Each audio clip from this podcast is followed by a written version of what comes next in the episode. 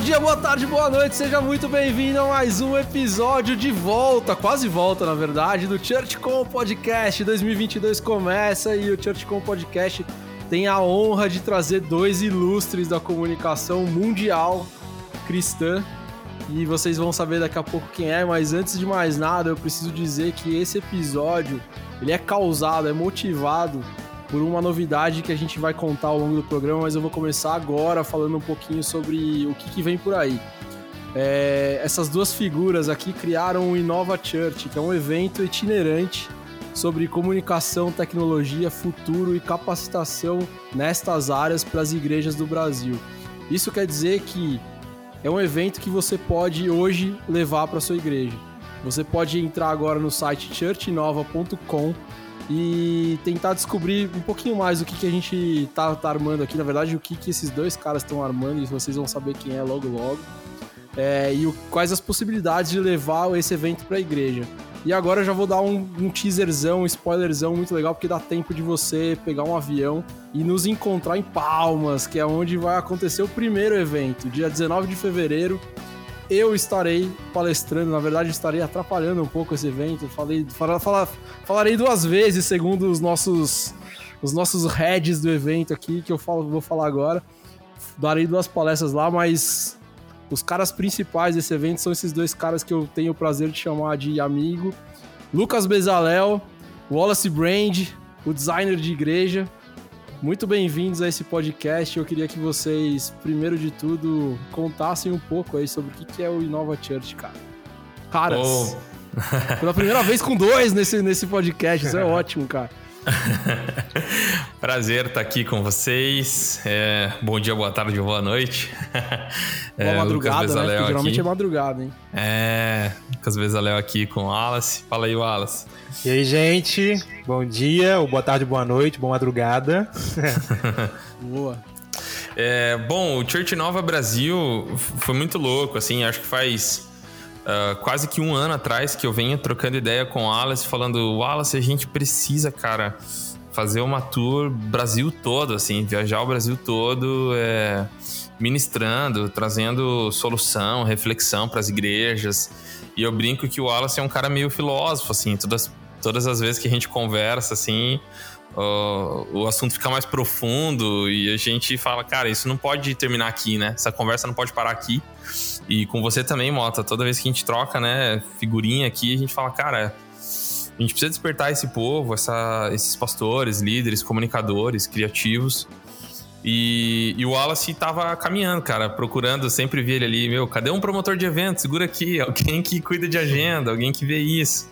E, e eu também pensando sozinho, cara, viu? Onde que vai ter alguém para poder gerir de eventos e pensar isso? E nessa última temporada, no último semestre de 2021, vim dialogando com, com essa igreja de Palmas e com, com uma produtora de lá. Eles precisavam de consultoria, não tinham como me levar, não tinham subsídio para isso. E meio que deu aquela lâmpada acesa, né, cara? Falei, por que não? Começar agora. Vamos. É, como proposta, né, para essa igreja, para essa primeira proposta para essa igreja, vamos levar uma consultoria, ou desculpa, vamos levar um evento para eles que ministre no coração deles, abra para outras igrejas, consiga abençoar as igrejas da região e ao mesmo tempo levantar um subsídio para eles, né? E a igreja ficou muito feliz, abriu espaço, falou: não, todos os nossos voluntários, nossos membros vão ajudar no evento.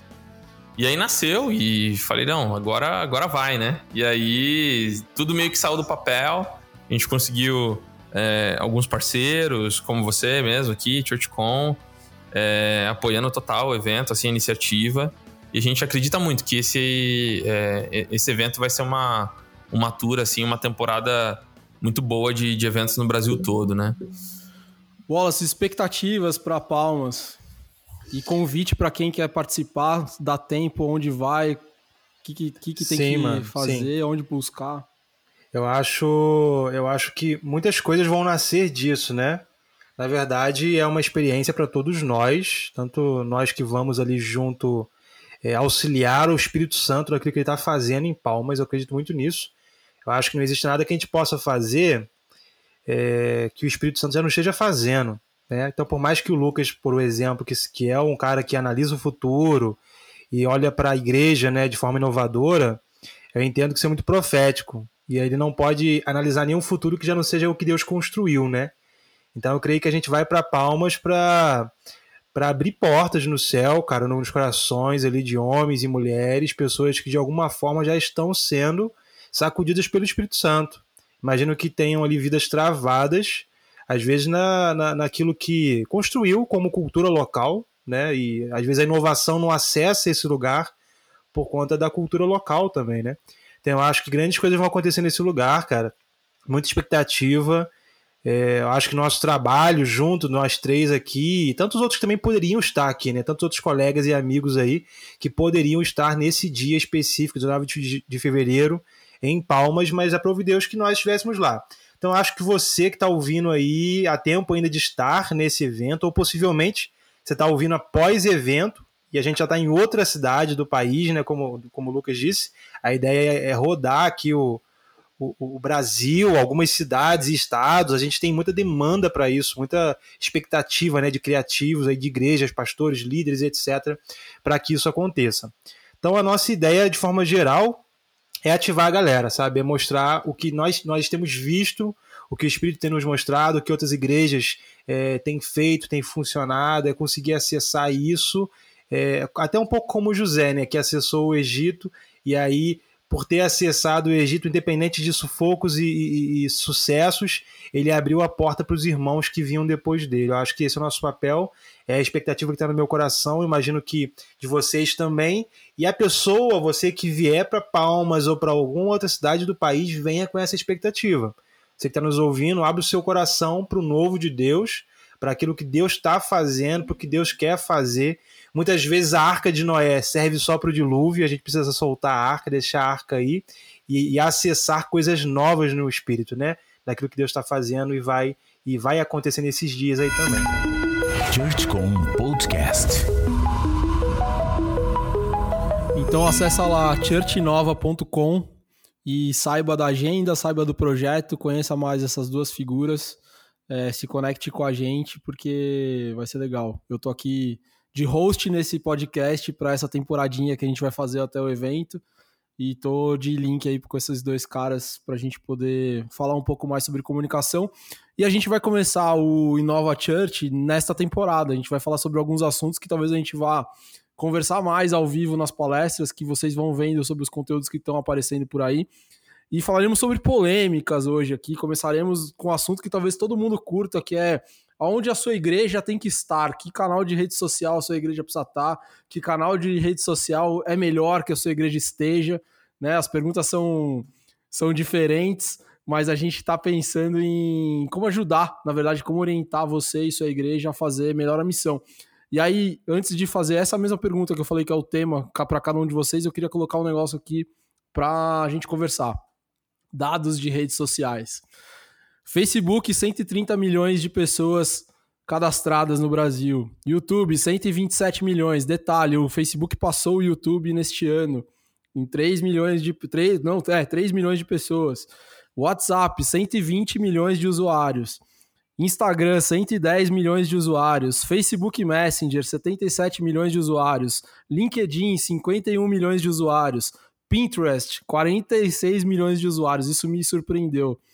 É, Twitter, 17 milhões de usuários. TikTok, a queridinha do momento, 16 milhões de usuários. E Snapchat, 8.8. Ela não morreu. Uau.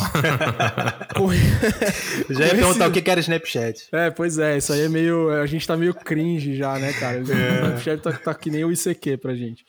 É, manos, então a pergunta que não quer calar é a seguinte. E aí, quem começa? O mais velho, né, o Wallace? Sério? Vai, Wallace. Eu sou mais velho? Pô, já vacilou comigo já, já me deixou é, triste. É nada, já, cara. Agora... O Lucas finge que ele é novão, tá ligado? Geração Z, a gente começa aqui nós.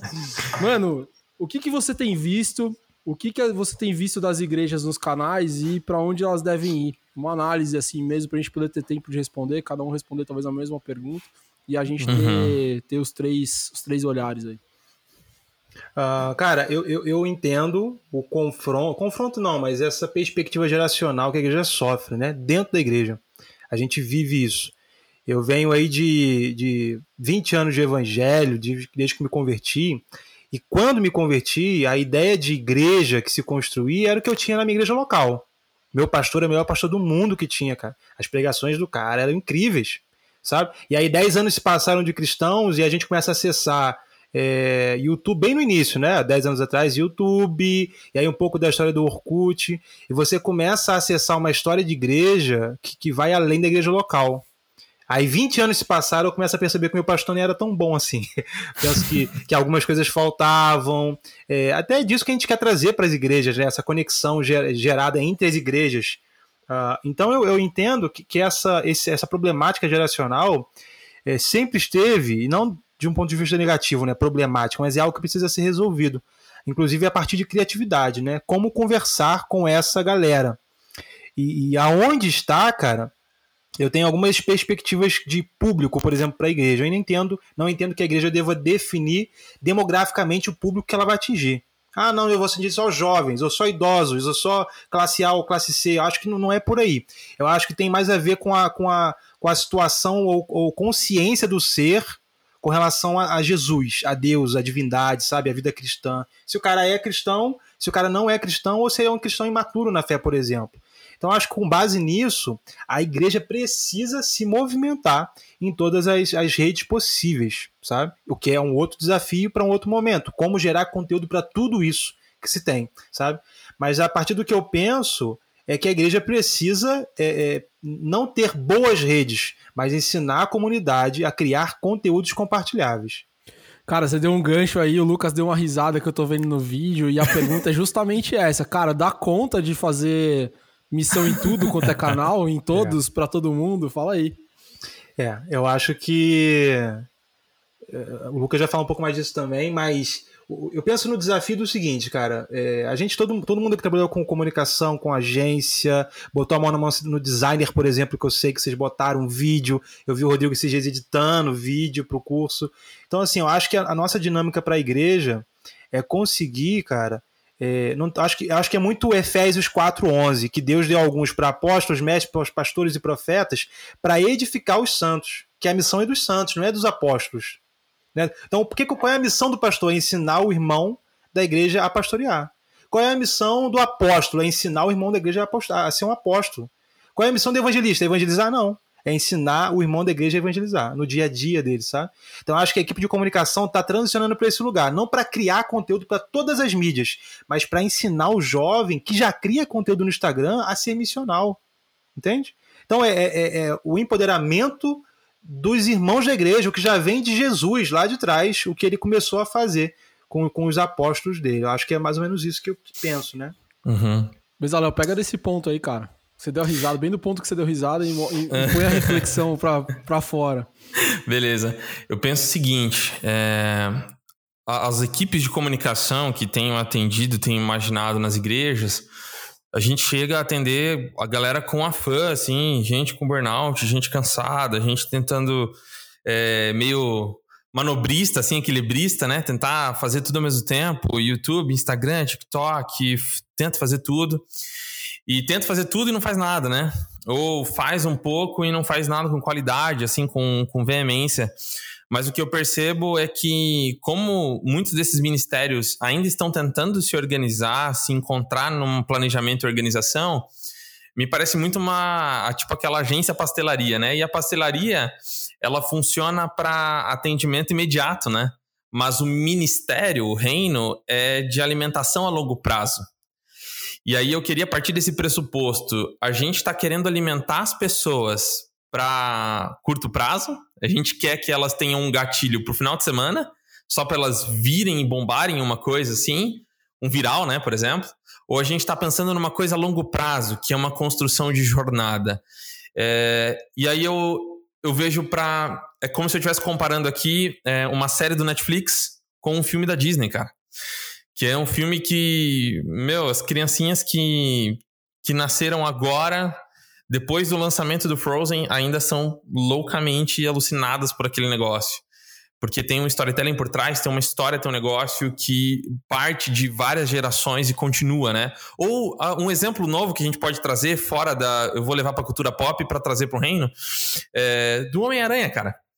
o, o último Homem-Aranha que saiu, que foi esse flashback de três né, Homem-Aranhas aí da, da, nossa geração lá, meu, do, do Tobey Maguire e tal. Da galera viver essa experiência e falar: caraca, uma coisa que veio lá de trás para cá. Por que eu tô falando disso? Porque, de novo, eu percebi muitas equipes de comunicação, como pastelaria, que poderiam estar construindo uma história a longo prazo. É, eu acho que a gente deixou de contar uma história para tentar é, emplacar uma frase de efeito. E aí a gente deixa de é, se investir tempo numa coisa que é um roteiro, que é um texto maior, para tentar emplacar só uma frase por conta da, das fórmulas prontas. E aí eu escrevi um livro, né, chamado Comunicação Enxuta, que foi uma resposta do meu, meu, primeiro livro, que é Como Criar Ministério de Comunicação do Absoluto Zero, que eu acho que não respondeu. É, embora eu não seja um cara que, é, que consiga é, divulgar bem esses materiais que a gente desenvolve, mas tá aí, gente. Vocês acham aí comunicação enxuta em algum lugar? É, que eu imaginei um código, né? Que eu chamo de RVATP. Vou explicar para vocês. Eu imagino que tudo na comunicação poderia partir de uma história. É, que história que a gente está contando? É, esse roteiro. É, esse roteiro ele vira roteiro para vídeo. É, o próprio roteiro você pode usar ele como um texto para o blog da igreja. É, esse roteiro que você usa para texto, você usa para gravar um vídeo. O áudio desse vídeo você extrai e vira um podcast.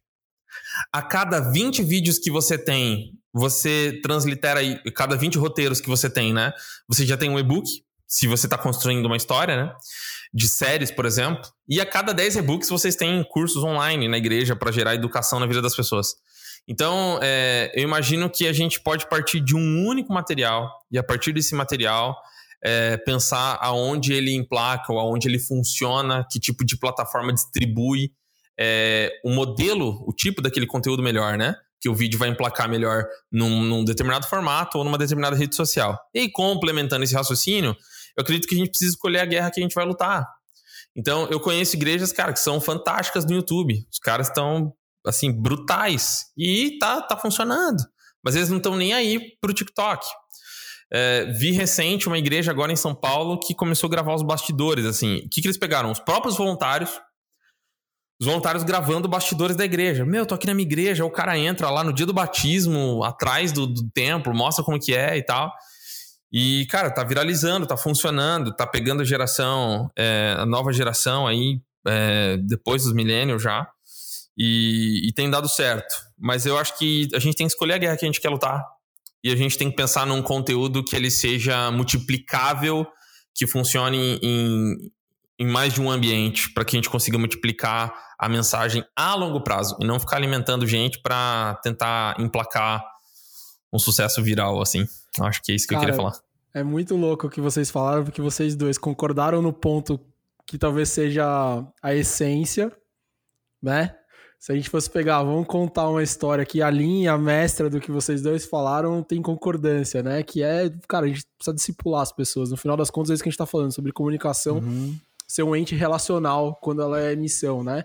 E isso eu tenho falado muito aqui também em todos os meus conteúdos. É a gente precisa sair do varejo e tentar trazer uma outra lógica de comunicação. Vocês uhum. dois concordaram nisso, mas vocês discordaram amplamente no, na forma, na ação, né? O Lucas tá falando sobre concentrar e, e, cara, é muito legal porque a gente conversa e o Lucas, quando o Lucas fala em focar em uma coisa, para mim, cara, é, é muito maluco, assim, porque o Lucas tá sempre, parece uma merda. Fazendo né? um monte de coisa, né? É, tem 80 braços, só ele dá conta, pensa 300 coisas diferentes, 436 focar. assuntos. O cara fala do casamento, a comunicação, tipo, cara, sempre tá lá em todos os cantos. E aí ele falou sobre focar. E o Wallace, que é focado muito no, no conteúdo de design missional, né? Tá uhum. falando sobre abrir. E aí, cara, é legal, assim, vamos, vamos, uhum. vamos, vamos falar mais sobre isso, porque é, é uma crise mesmo, né? E aí eu acho que tem um lado que é muito legal do que o Lucas falou, que eu concordo pra caramba e acho que a gente poderia conversar sobre isso aqui agora nessa próxima fase das perguntas, é. Será que esse desfo desfocamento, né, essa ausência de foco, sei lá como, como falar exatamente isso, não é uhum. problema das lideranças, dos pastores que estão nos ouvindo, porque as igrejas viraram o show de eventos, né? Viraram um show de conteúdo. E quando a gente olha para igrejas que são minimalistas, para não falar simples, porque a gente sempre volta nesse mesmo assunto em várias rodas de conversa, parece que elas estão deixando de fazer a missão. Mas quando você olha para o ponto de vista relacional da coisa, de discipulado, de preparo, de formação, de movimento, talvez essas igrejas sejam as igrejas que estão fazendo melhor o trabalho do que a gente está falando aqui, onde a gente concordou.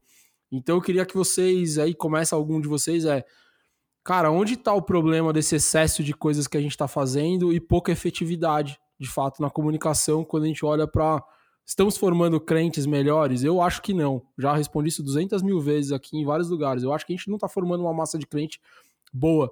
Né? A gente está crescendo na quantidade, sem isso o próximo IBGE vai bater 50% de protestantes. Mas acho que as igrejas não estão fazendo um bom trabalho quando a gente está falando de discipulado. Então, dentro desse raciocínio, eu imagino que a gente tem três problemáticas. Primeira, identidade. É, uma igreja que não sabe o que é, é ela vai jogar para todos os lados, né? É, a frase cérebre lá do gato no Alice dos Países das Maravilhas. Quando você não sabe para onde você está indo, qualquer caminho serve. Então a igreja está tentando emplacar um evento para empreendedores, e depois ela está tentando emplacar um evento para homens, para mulheres, para os jovens. Depois ela tenta emplacar um evento nacional para a igreja inteira. Depois ela tenta, não, nossa, tá dando certo podcast, então a gente vai tentar isso. Não, tá dando certo isso. Aí vai, investe uma grana altíssima em equipamento, em recurso, para tentar fazer uma outra coisa. Sendo que se eles continuassem fazendo o que estavam fazendo, né, com autenticidade, talvez permaneceriam com resultados. Eu percebo que há uma área muito nevrálgica nas igrejas que é falta de identidade. A gente parou de olhar para nós e por que, que essa igreja nasceu, cara? Tipo, é, como que nasceu? Qual que é a nossa história, né? É, e, e o que, que a gente acredita dentro dessa história de verdade, né? Que bairro que a gente está? Aí eu, eu, eu, quando eu pergunto isso para os pastores, os caras falam, nossa, nossa, às vezes com lágrimas, né, banhado ali, às vezes até de dores e sofrimentos, o cara começa a contar a história e fala, nossa, a igreja nasceu na periferia para atender essa determinada comunidade, e hoje nem faz mais isso, né, faz qualquer outra coisa. Então, é, por que que essa igreja nasceu? Então, se você é pastor que está escutando isso, eu acho que essa é uma pergunta que, que você deve fazer, assim, por que que essa igreja é, nasceu? Qual que é a sua identidade, a personalidade dessa igreja? Né? A gente é uma igreja né, jovem. Cara, comece pelo porquê, né? Isso Comece pelo porquê. É fundamental, né, mano? É. Por, por que, que a gente acredita no que, que, no que a gente acredita, né? Por que, que a gente tem essa litúrgica de culto? Por que, que a gente fala assim nas redes sociais? Por que, que a gente tem essas conferências com esses nomes? A gente parou de, de, de, de falar a respeito dessas coisas, assim, interrogar, né? É, ter esse senso mais autocrítico, assim. Então, primeiro ponto, eu acredito que é a identidade.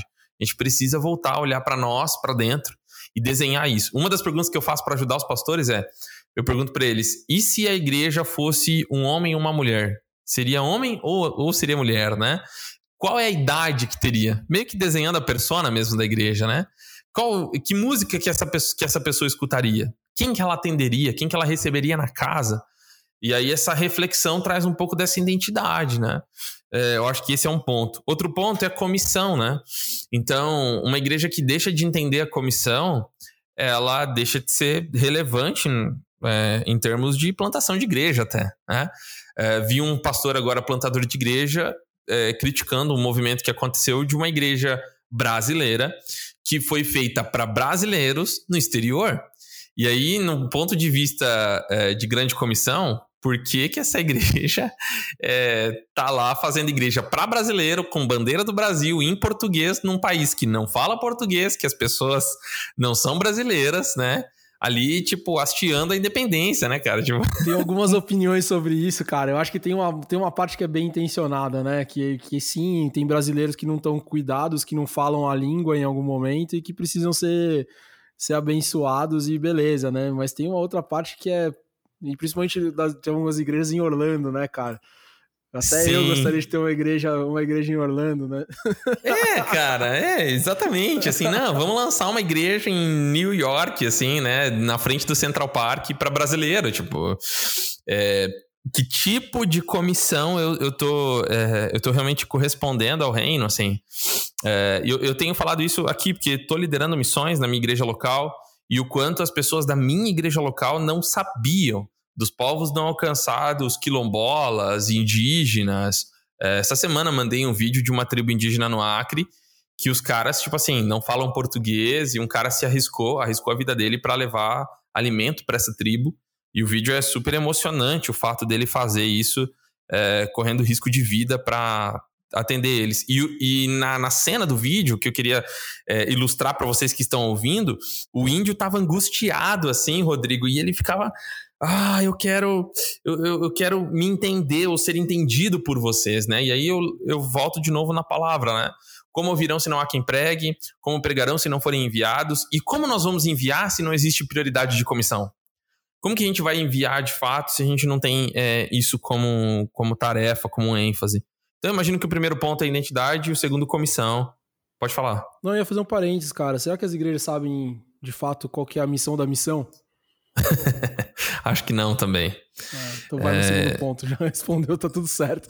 É... Era uma inquietação minha, mas você, como líder de missões, essa resposta rápida já fala muito, cara. Fala muito. Eu tenho muito disso, sabe? Muito. A, a gente. É, vê até da, da, da, própria cultura dos voluntários, à medida que eles querem se envolver com missões, assim. Você. É, eu, eu acho que tem uma coisa que a gente errou enquanto igreja brasileira também, em termos de comissão, que é aquela teologia do vizinho, né? Então, tipo assim, se você não fala pro seu vizinho, então você você não é um missionário. Se você não consegue pregar pro seu vizinho, pra sua família, significa que você não tem capacidade para ser um missionário. Só que isso absolutamente não faz sentido algum, porque o meu vizinho já assistiu 30 programas cristãos. É, ele liga a rádio, tem uma rádio gospel. O, o outro vizinho dele, que não sou eu, é um outro vizinho que fala sobre Jesus e dá mau testemunho pra caramba, assim, e, e não prega o evangelho de fato. Então, é, olhando para o nosso contexto do Brasil, tem muita gente, principalmente aqui, não estou falando do Nordeste nem do sertão nordestino, mas de uma região onde as pessoas estão saturadas do evangelho e os pastores estão ali dizendo: não, você tem que ter essa teologia do vizinho, você tem que falar primeiro para esses, para depois você ir para fora. E eu me pergunto há 10 anos já: quando que a gente vai para fora? Quando que a gente de fato vai se comprometer com os que não são alcançados? Existe uma pesquisa da AFMF, né, a agência Até que Todos Escutem, que diz que é, americanos gastam mais com brinquedos de pelúcia para cachorros do que investem em missões para povos não alcançados. É, o Brasil investe mais em doce, em chicletes, bala, pirulito, do que investe em missões, cara. É, então, eu imagino que isso é um dado profundamente alarmante, assim, que a gente deveria imaginar. E os nossos esforços de é, impressão de Bíblia tradução bíblica e envio de missionários está totalmente voltado para o mundo A, que é onde está a maior parte dos cristãos, onde está a maior parte do recurso e onde está a maior parte da riqueza. Enquanto o mundo C, que é o mundo mais pobre, menos alcançado e menos impactado com o evangelho, está totalmente abandonado, né? E aí eu venho no, no meu último ponto, respondendo aquela pergunta do foco, que é a cultura. Então eu imagino que a identidade, comissão e cultura. É, nós desrespeitamos nossa cultura desde o berço. A história do Brasil é uma história de é, rapto de cultura, né? A gente internacionaliza tudo. Ou seja, a igreja que é, que é autêntica, que tem sucesso, que faz sentido, é a Bethel, é a Elevation, é a Hillsong. Eu desrespeito os Tupiniquim, né? Tipo assim, é, Brasil não faz sentido, nós não temos a nossa própria cultura, e esse sentimento de orfandade me leva a me aculturar por coisas que não funcionam no Brasil. É, olhar para fora é, sem olhar para dentro de onde eu tô, da minha sublocalidade, para o lugar que eu tô investindo. É, e aí eu vou te falar, eu conheço uma igreja em Curitiba que, cara, começou num café, parecia uma cafeteria, uma igreja voltada para um público mais underground, que muitas pessoas não queriam se envolver ali. Ela tinha noites de hamburgueria, mas quantas pessoas, milhares de jovens foram salvos naquele, naquele modelo de igreja que respeitou a cultura daquela, daquele, daquele centro urbano, é, porque resolveu pregar para quem é de fora, é, ser simples, ser minimalista e levar o evangelho de uma maneira diferente, autêntica. E o quanto pessoas que estavam envolvidas com, com coisas horríveis, assim, conseguiram serem abertas para o evangelho por causa dessa realidade. Mas eu não acredito que a gente está preparado para isso, né? As pessoas é, criaram seus próprios clubes. Os clubes não estão abertos para pessoas que são diferentes. É, os clubes estão fechados para mais do mesmo, assim. É, porque o diferente me assusta é, sai da minha do tipo de coisa que eu acredito. Afinal de contas, parece que as pessoas não são mais pecadoras, né? Parece que todo mundo é santo. Eu vou pegar esse link aí daqui a pouco. O clube tá fechado pros diferentes. Guarda aí. Wallace, fala, fala, cara, o que, que você acha sobre essa, essa coisa do foco? Uh, eu acredito que a gente precisa entender qual é o objetivo das coisas, o ponto final das coisas, sabe? Eu acredito que a igreja tenha, infelizmente, pelo menos três focos, como eu disse aqui, né? Ela precisa considerar as pessoas que estão vindo, ela precisa ter bom, boas, boas obras para isso, para pessoas virem.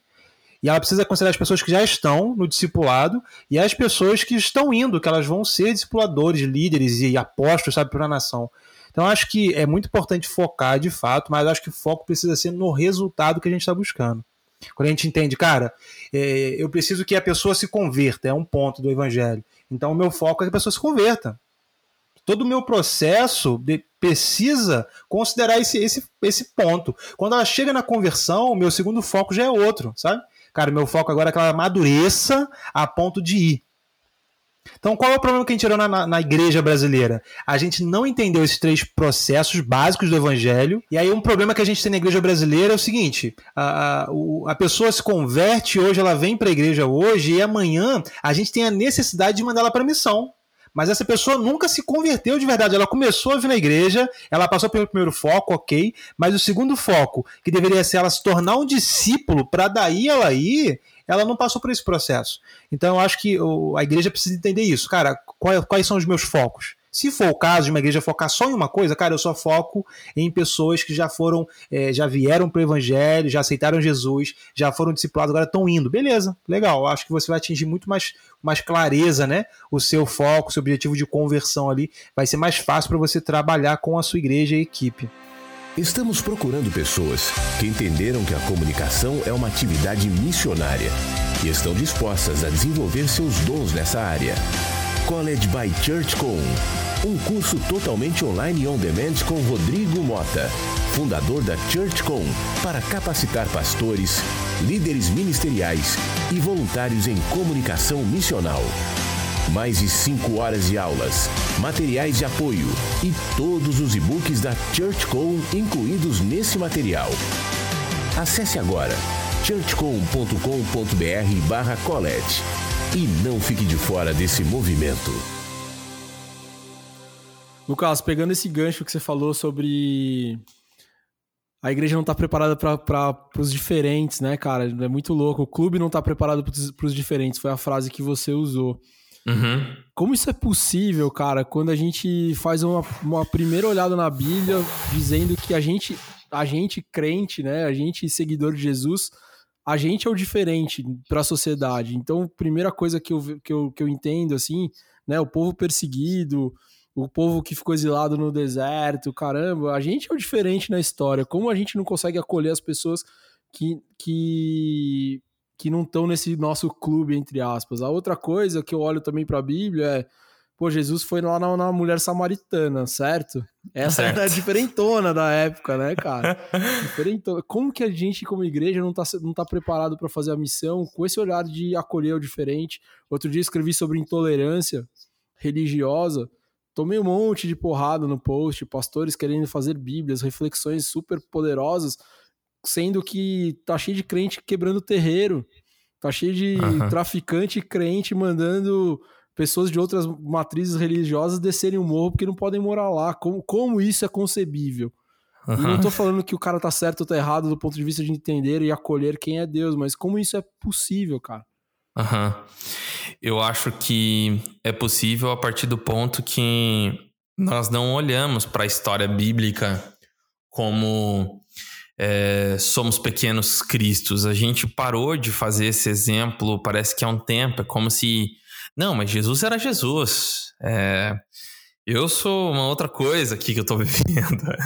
E, e aí a gente olha para. A gente não pensa que a samaritana é a, a menina que está sofrendo com, é, com lesbianismo, ou a prostituta que pode vir no nosso culto, o gay que a gente não recebe bem, o, o cara satanista que a gente menospreza, ou a gente, é, enfim, usa até de, é, de cyberbullying ou qualquer outra coisa para falar que ele não pode se achegar ou entender sobre a fé, viver uma espiritualidade e se identificar né, nessa fome e sede por Deus. É, e eu queria comentar, eu, eu, perdi um grande amigo ano passado por conta da, da pandemia e chorei muito porque ele era muito novo, né? Tinha 26 anos, minha idade. A gente estudou junto. E ele era completamente é, alucinado, assim, por, por rock and roll, assim, pesado. Alguém que qualquer pastor ia, é, ia colocar a mão na cabeça para expulsar alguma coisa, sabe? É, aquele cara que tava sempre é, com as roupas super é, rasgadas, cheio de piercing, enfim, tatuagem. É, aquele estereótipo de um cara de rock and roll meio é, punk, assim, que gostava de ouvir músicas bem pesadas e, e, e até gostava dessa que, questão de, de Satã e tal, que ia meio que é, dançar no inferno com, com demônio, essas paradas assim. E ele falava isso, e eu sempre penso que todo excesso esconde uma falta, né? E toda vez que a gente dialogava, eu falava, cara, é, eu sou seu amigo. Eu, eu amo a sua vida. A gente sempre ria muito juntos, assim. Ele era um cara muito engraçado. É, embora eu não concordasse com várias coisas da cosmovisão dele, eu tava ali para ser amigo, para abraçar, para cuidar e tal. E eu fui convidado para fazer um momento de oração no velório dele. Ah, a mãe dele falou assim: Olha, o Mateus ele queria que você fosse o pastor dele. É, antes dele, dele morrer, né, de, de Covid, ele aceitou Jesus, ele estava sendo discipulado. Ele falou: é, Olha, ele, que, não queria mais ninguém para fazer o casamento dele, para pastorear ele do que você. Cara, eu caí em prantos, assim, porque é, eu lembro da época de. Cara, teve N pessoas ali no ambiente de educação que a gente estava é, que poderiam é, ter acolhido ele, poderiam ter ouvido ele, poderiam ter explicado do evangelho, mas é, abriram mão disso. E eu acho que isso acontece porque a gente não está disposto a abrir mão dessa nossa pré-santidade, assim, é, dessa imagem que a gente construiu por causa do outro. Parece que a gente esqueceu do perdão que nós mesmos recebemos é, de Deus e a gente se coloca numa posição de julgamento, né?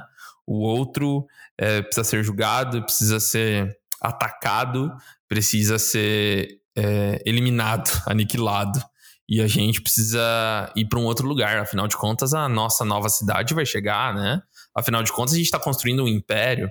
Agora, isso não poderia é ser meio mais... triunfalista, né? O nosso, o nosso discurso, né? Isso, né? isso.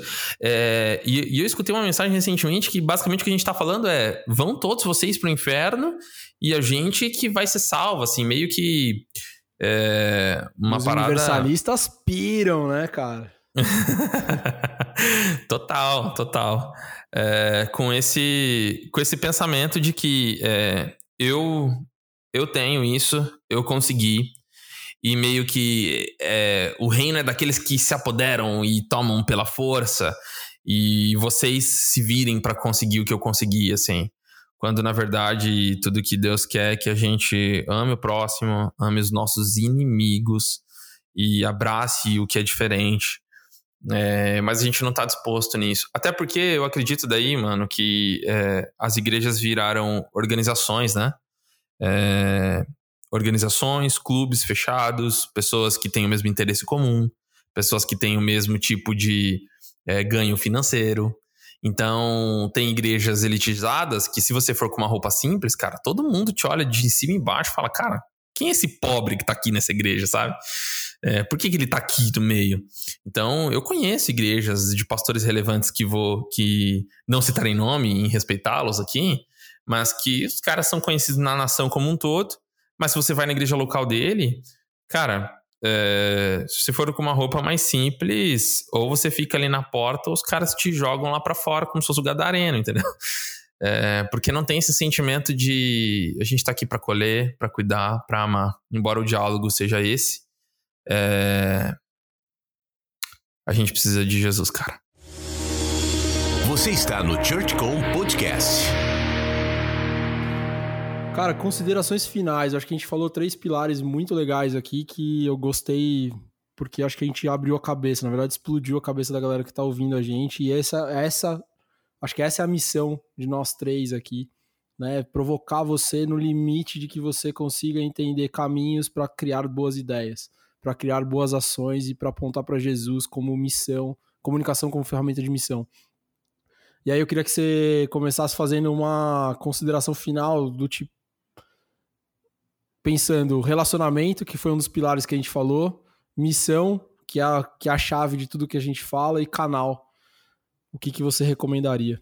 Primeiro passo é identifique as tribos esquecidas da sua cidade. As tribos que ninguém tá nem aí, assim, que as pessoas estão desprezando. É os surdos, é é os skinheads, é os punks, são os grupos é, minoritários, eu não sei.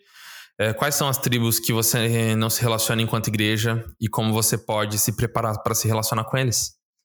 Porque eles precisam de Jesus.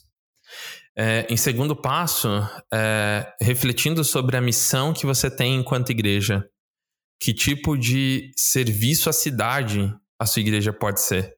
Imagina uma igreja que serve mais a cidade do que serve dentro. Então, imagina uma igreja que cultua além do domingo. Imagina uma igreja que cultua na semana, que cultua todo dia.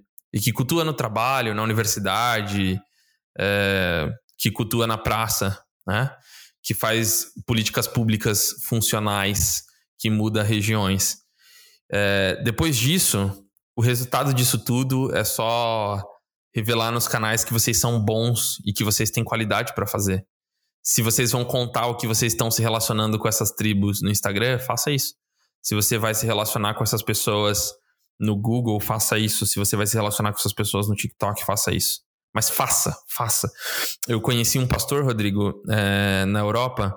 Uma mãe pegou e foi levar o filho adolescente lá e reclamou, né? Falou: Ah, o meu filho adolescente é viciado em programação, em game, e ele tem que vir para a igreja porque ele tá alucinado com essas coisas. Aí o pastor falou: Traz ele aqui para ficar uma semana comigo. Aí o pastor trouxe o moleque, e o moleque hoje lidera evangelismo na Deep Web, cara. E, e, e o menino tá lá, tipo, os caras estão traficando arma e, e, o menino tá lá, tipo, falando de Jesus para as pessoas que querem se matar, querem tirar a vida, estão tentando achar artigos de suicídio. E o menino tá lá, cara. E aí eles construíram um grupo de programadores que está dentro da Deep Web, fazendo esse trabalho de hacker cristão, assim, que eu achei fantástico. Então, uma coisa que se um pastor de, de uma cosmovisão pequena não teria visto, né? Teria colocado a mão na cabeça do menino e falado, expulsa esse espírito gamer da cabeça dele. ou teria olhado para ele e falado: Não, você não serve para isso, você tem que cantar aqui na igreja, você tem que pregar. Ele olhou pro dom do menino e falou: Cara, é isso que você ama? Então a gente vai criar jogo para Deus, cara. A gente vai criar programas, softwares para Deus. A gente vai criptografar a Bíblia para lugares que precisam. É, então eu penso nisso. Eu penso em relacionamento com tribos diferentes, é, o relacionamento da missão a partir da cidade, e os canais a partir daquilo que é talento da nossa igreja. O que, que a gente tem nas mãos, né? Contempla a obra das nossas mãos. Quais são as ferramentas que a gente tem? Vamos fazer com isso. Vamos fazer acontecer. Wallace, eu queria que você fizesse as considerações finais aí, considerando um pouco do que a gente falou. Né? Falamos de relacionamento, falamos de missão, e a gente tá, se propôs a falar de qual o melhor canal para fazer tudo isso acontecer. Queria que você desse aí a sua dica, meio que uma dica mesmo, assim, qual caminho que as pessoas precisam seguir dentro desses três pilares que a gente falou aqui no programa. Uhum. Cara, é, é... Lucas comentou um pouco sobre a missão para povos não alcançados, né? Eu entendo que isso tem muito a ver com o nosso real problema, pelo menos para esse momento. Ô, Lucas, eu entendo que uh, o problema do cara que não quer ir, ou até quem já foi, conheço muitos que foram, mas nunca vieram para dentro de si mesmo. Saca? Sacou? O cara nunca se encontrou consigo mesmo e com Deus no mesmo lugar. Eu conheço diversos missionários por ter sido, por estar no campo, por ter vivido coisas parecidas, assim, amigos. E eu consigo entender que muita gente que foi, cara, passou por um problema de não ter vindo primeiro, sabe? E eu digo vindo para Jesus, né? Por que eu estou falando disso? Eu acho que a, nossa, a nossa comunicação hoje, tudo que é rede social, as mídias possíveis, os canais possíveis, as igrejas que a gente falou de fora, né, que estão com aqueles super shows ali, aquela super estrutura, nos levaram para um lugar como igreja de construir muitas vezes um cenário que às vezes não é real, cara, na nossa igreja. A gente tem vergonha de tirar uma foto com a igreja vazia, de fazer um vídeo com a igreja vazia, sacou? Tipo, tem, tem que ser parede. A parede, se a parede não for preta, você não tira foto. A equipe de comunicação se desmotiva. Ah, por que ser preto? Cara, tem um monte de, de, sabe, de coisas científicas por trás disso. Mas o cara quer falar que é porque é mais legal porque a igreja fez, a outra igreja lá fez, sabe? Então a gente tem diversas problemáticas na nossa comunicação que tem a ver com o que você falou, é, que atrapalha é, alcançar outros povos, mesmo que sejam na nossa nação, pessoas que não são outras tribos, né, que não são alcançadas, porque não tem a ver com a vida que a igreja deveria ter, tem a ver com fazer alguma coisa para convidar pessoas para o culto. Sacou? Eu não tenho ali 10 jovens da minha igreja que andam de skate, eu penso, cara, como eu posso atingir aquela tribo? Uma coisa que eu faço naturalmente, sabe? É o que eu vivo todos os dias. Não, eu quero que eles parem de andar de skate porque eles não estão vindo no culto. Por que, que eu não levo o culto para a pista de skate? Saca? Eu acho que é muito disso. E a gente tem muitos, infelizmente, muitos líderes é, que não têm essa, não vivem essa cosmovisão. Tem uma, uma cidade próxima a minha aqui, minha cidade é pequena, 400 mil habitantes, e uma cidade, uma igrejinha. Eu conheço uma, uma menina que é foi número dois, cara, no Brasil, com relação à música cristã mais ouvida no Brasil no YouTube, né? Mais assistido. Só que é infantil. Então, primeiro foi Preto no Branco em 2021 primeiro Preto no Branco, segundo foi ela. Cara, 8 bilhões de dois canais, totalizando 8 bilhões de inscritos. E essa igrejinha, cara, é uma cidade muito menor que a minha, eu acho que são 24 mil habitantes da cidade. O pastor fica chateado porque ela não participa de todos os cultos, porque tem que viajar. Sabe? Só que é uma pessoa, uma, uma adolescente, que junto do pai, ela toca lares, cara, no mundo todo. Sacou? O mundo inteiro está sendo atingido por, aquilo que ela faz de vida, por aquilo que ela consegue é, transmitir através da música dela. Só que a igreja está preocupada ainda que ela não está em todos os cultos da igreja. Sabe? Então, assim, eu fico pensando se a gente não tem que repensar algumas coisas. Não estou dizendo que a pessoa tem que deixar de ir na igreja, não faz sentido, obviamente, né? Mas assim, é, esse exemplo que eu dei, cara, os jovens querem andar de skate na hora do culto. Como é que a gente pode juntar a, missão da coisa e também juntar a, a cristandade da coisa, encontro com o divino da coisa, sabe? Levar Deus para essa galera. Acho que tem muito a ver com isso. E isso nos daria mais vida, eu não teria mais problema com, com parecer com uma igreja gringa, sabe? Pô, tem que ser preto. Às vezes não, cara. Às vezes tem que ser terra, tem que ser chão batido, sabe? Às vezes a, tem que ser sanfona, não sei. Tem que ser mais brasileiro, sabe? A, de forma geral, eu acho que a coisa pode ser mais, mais real pra gente, saca? E isso vai fazer a gente atingir povos não atingidos. De fato. Imagina você ir para os índios e levando parede preta para eles. É isso que a gente faria, cara. Não vai funcionar. É isso que a gente faria. Você está no ChurchCom Podcast. Acho que tem uma coisa nessa sua resposta que eu gosto, que dá pra gente pensar. O marketing de relacionamento resolve muito dessas dúvidas que a gente ignora completamente. A gente acha que comunicação é fazer um post e deixar o post viver, né? Mas tem uma, uma lógica de marketing de relacionamento que é acompanhar a pessoa numa jornada de vida, de experiência, né? No marketing secular, os caras falam com a jornada de compra. Mas aqui a gente tem uma jornada de santificação, que a pessoa nasce, ela conhece Jesus, ela se converte e ela vive a vida inteira sendo mais parecida com Jesus. E isso, nesse, nesse, nesse processo de viver a vida inteira tentando ser mais parecido com Jesus, a igreja entra como parceira para que ela seja capacitada, né? É isso que você está falando aí.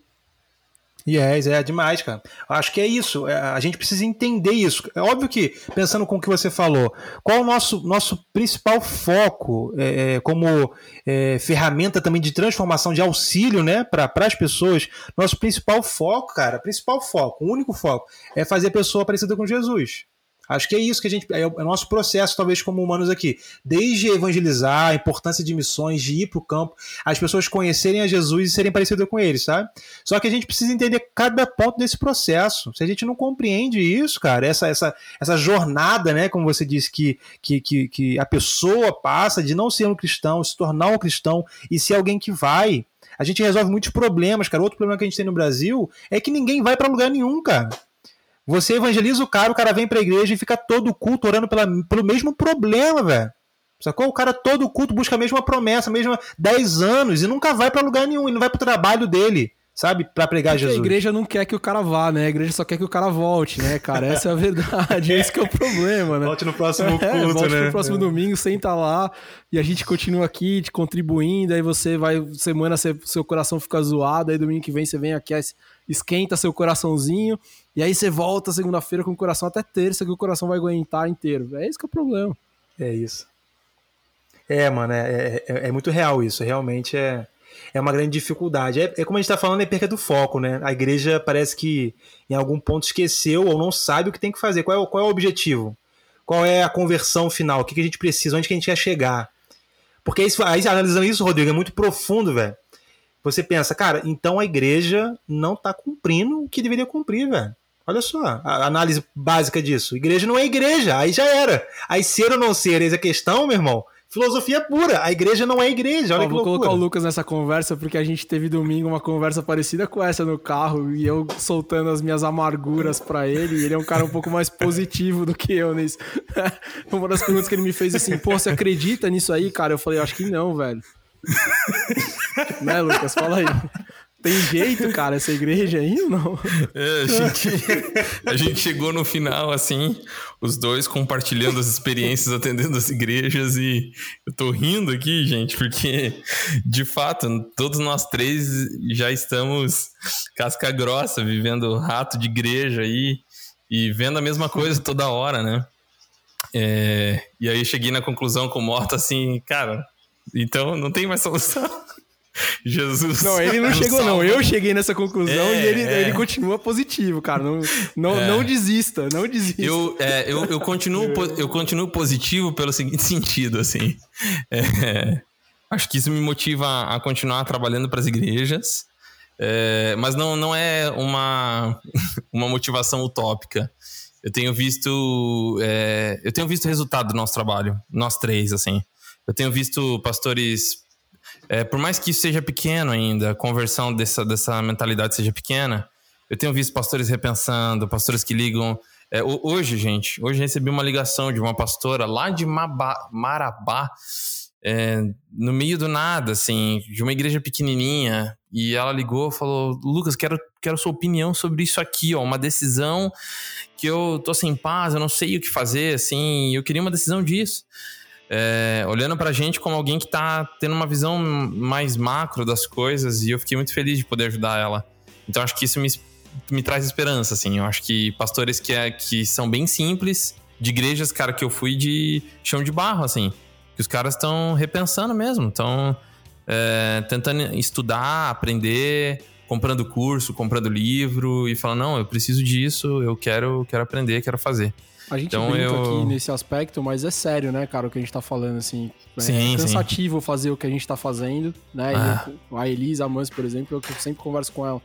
Cara, tem hora que dá vontade de desistir mesmo, mas de fato a gente vê os frutos que a gente tá plantando e em Paulo é, é a grande. Talvez seja a grande inspiração, né? Ninguém falou que ia ser fácil esse negócio, né? Ia doer, ia ser preso, ia apanhar, ia ser taxado de louco. E a gente continua, acho que esse é o, esse é o ponto. Manos, eu queria conversa, parar, na verdade, a conversa aqui, porque a gente tem mais alguns episódios onde a gente vai passar por alguns desses temas que vão cair sempre nesse lugar da missão, porque é aqui que a gente se encontra nos nossos trabalhos. E é, é aqui que a gente que a gente consegue ajudar e capacitar as pessoas. Então, queria agradecer vocês dois por esse tempo, por essa primeira, né, esse pontapé que a gente deu aqui nessa temporada especial. E a gente vai continuar essa conversa. E você que está nos assistindo até aqui, no, nos assistindo não, nos ouvindo, porque esse podcast é um podcast raiz, não tem vídeo. É... você que está nos ouvindo até aqui, acesse agora churchnova.com, certo? churchnova.com. Garanta lá sua vaga no de Palmas e conheça mais sobre o projeto. Manda um e-mailzinho lá pro Lucas e pro Wallace para tentar já cavar uma data para pra você receber esse projeto na sua igreja. Então a gente se vê daqui a pouco, no próximo episódio. Não vamos dar um tchau muito longo aqui, porque a gente só vai dar grandes tchauz e grandes apresentações lá no final, porque a gente quer que a galera fique nessa temporada inteira, certo? Combinado vocês dois aí? Combinado. Galera, Beleza. volta. No próximo episódio aí, a gente tá junto aqui. Então, beijo, Obrigado. Lucas. Beijo, Wallace. A gente se vê daqui a pouco. Beijo para você que tá aí nos ouvindo. A gente, a gente se encontra. Valeu. Saiba muito além da tática, marketing digital e ferramentas. Acesse churchcom.com.br/livros e adquira os e-books e livros da Churchcom.